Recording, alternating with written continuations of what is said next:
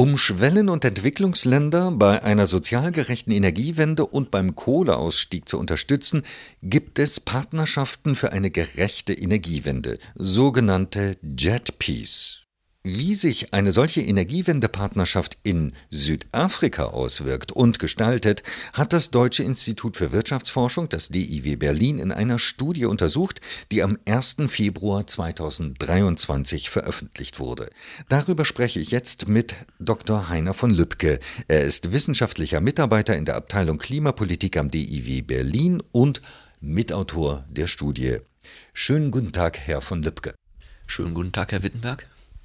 Herr von Lübcke, mit Südafrika besteht, wie auch mit anderen Ländern, eine Vereinbarung über eine Partnerschaft für eine gerechte Energiewende, sogenannte JET-Peace. Was sind die Ziele dieser Vereinbarung? Was will man damit erreichen?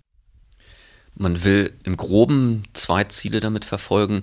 Das eine ist, Klimakompatibilität im Energiesektor herzustellen, das heißt Emissionen reduzieren über Maßnahmen wie Kohleausstieg, äh, Ausbau von Erneuerbaren.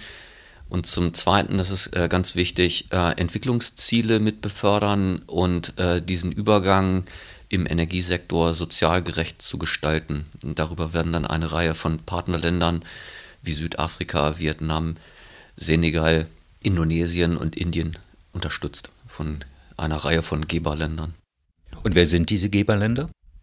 Im Großen und Ganzen ist das die Gruppe der G7.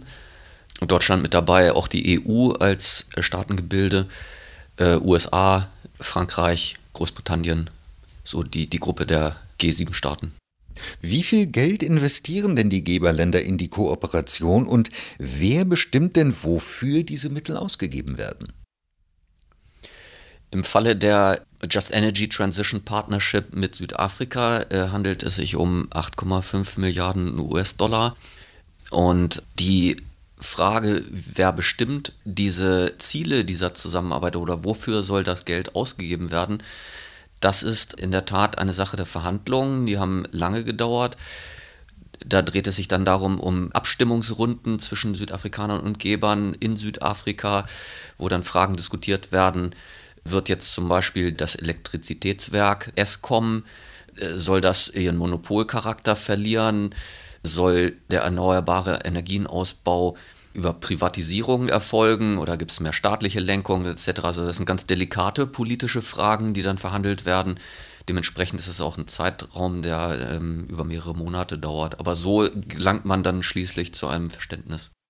Inwieweit unterscheiden sich denn die Ansichten zur Energiewende zwischen Südafrika und den internationalen Partnern? Denn ich vermute mal, dass es da von Seiten der Geberländer ja auch Industrieinteressen geben wird, oder?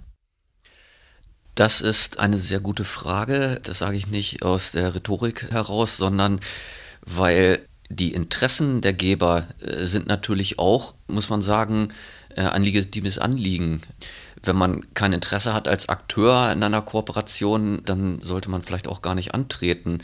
Also es besteht durchaus Interesse, differenziert, je nachdem, welchen Geber man, man im Auge hat. So die Amerikaner, die sind schon bekannt dafür, dass sie äh, auch ihre lokalen oder ihre nationalen Industrien im Bereich erneuerbare Energien befördern wollen und deswegen stark auf Privatisierung setzen. Andere sind da vielleicht eher so ein bisschen politisch agnostisch, was das angeht. Aber im Grunde muss man immer damit rechnen, dass sie auch ihre Interessen haben. Und das sind auch Sachen, die in so einer Partnerschaft dann wirklich entweder zu Vertrauen führen oder zu keinem Vertrauen führen, wenn man nicht versteht, irgendwie, welche Interessen liegen eigentlich vor. Letztendlich ist es ja eine Energiewende-Partnerschaft und da stellt sich natürlich die Frage, was müsste denn auch aus Ihrer Sicht getan werden, um die Energiewende in Südafrika tatsächlich voranzubringen?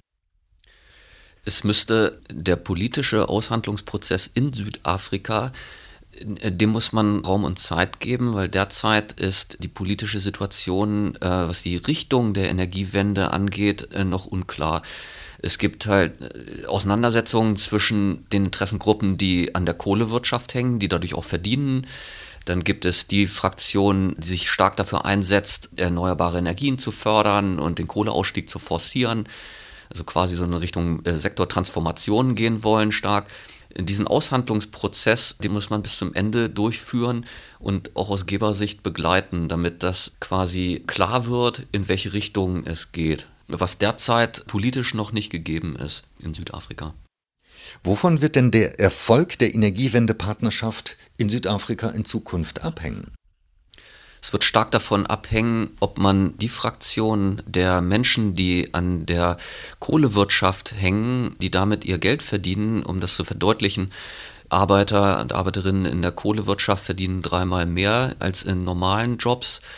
Wenn man denen eine Perspektive geben kann im, im Sinne von Umschulung, Arbeitsplätze in, im Bereich der erneuerbaren Energien, äh, dann wird das das Zünglein an der Waage sein, um das auch politisch durchführbar zu machen, so dieses Unternehmen Energiewende in Südafrika. Wenn man das nicht äh, so gestalten kann, dieses sozial gerechte Element der Energiewende, dann wird es sehr schwer. Also wenn man sich nur auf die technischen und äh, finanziellen Aspekte dabei konzentriert, dann wird es sehr schwer. Herr von Lübcke, ich danke Ihnen für das Gespräch. Vielen Dank für die Fragen, Herr Wittenberg.